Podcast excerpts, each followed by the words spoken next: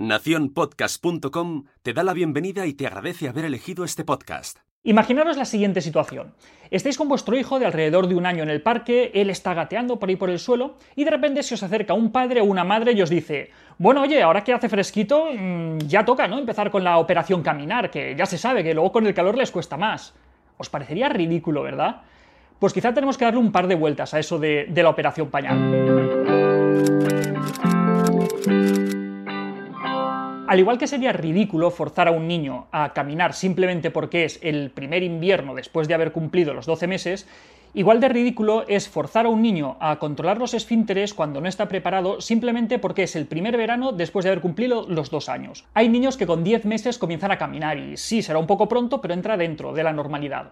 Hay otros niños que hasta los 16, 18 meses no comienzan a andar y será un poco tarde, pero también entra dentro de la normalidad. Del mismo modo que no todos los niños con 12 meses exactos comienzan a caminar, tampoco todos los niños con dos años recién cumplidos pueden controlar sus esfínteres. Cada niño tiene un ritmo evolutivo diferente y si tratamos de forzar ese ritmo, lo único que vamos a conseguir son dos cosas, frustrarle y frustrarnos. Cuando se habla del pipi y la caca en niños, es muy frecuente escuchar que los niños tienen que aprender el control de esfínteres.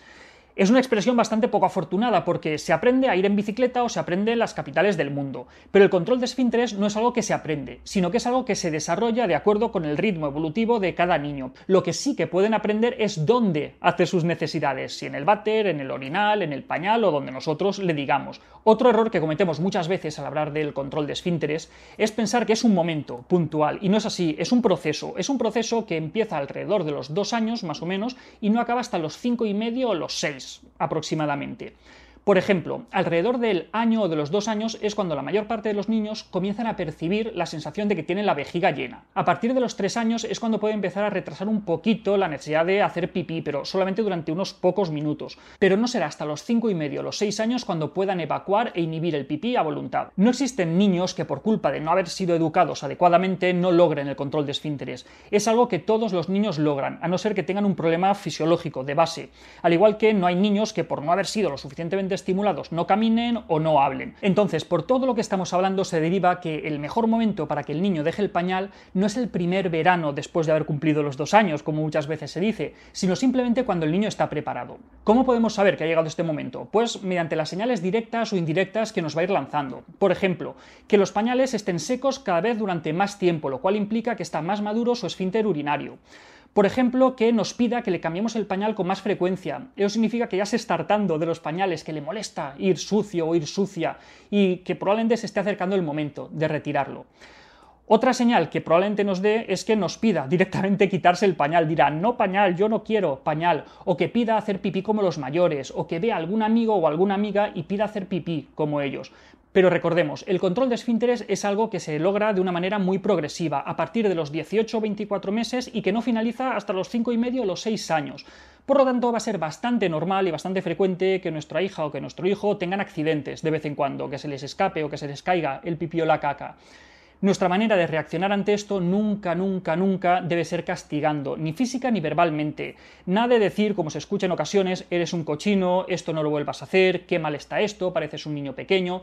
En absoluto, le vamos a dar la poca importancia que tiene. Simplemente le vamos a animar, le vamos a ayudar a cambiarse y a limpiarse y punto. No vamos a convertir todo esto en un drama, sino que es un proceso progresivo en el cual debemos acompañar a nuestro hijo y respetar su ritmo. Ya está, nada más. Un problema con el que muchas familias se encuentran es no tener libertad a la hora de decidir cuándo retirar el pañal a sus hijos.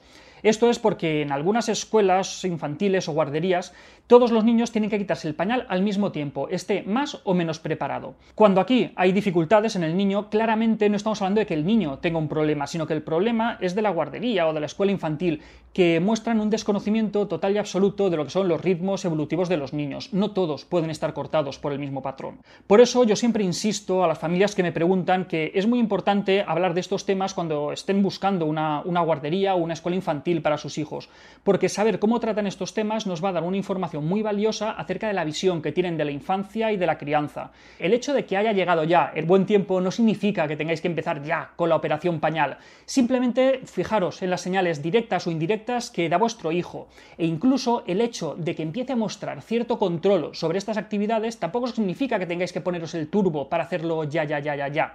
Si respetamos ese ritmo, lo vamos a hacer de una manera mucho menos traumática, mucho más sencilla y recogiendo muchos menos pipis y cacas del suelo. Hasta aquí otra píldora de psicología, espero que os haya resultado de utilidad. Si queréis sugerirme cualquier tema, podéis escribirme a píldoras sin acento ¡Un saludo!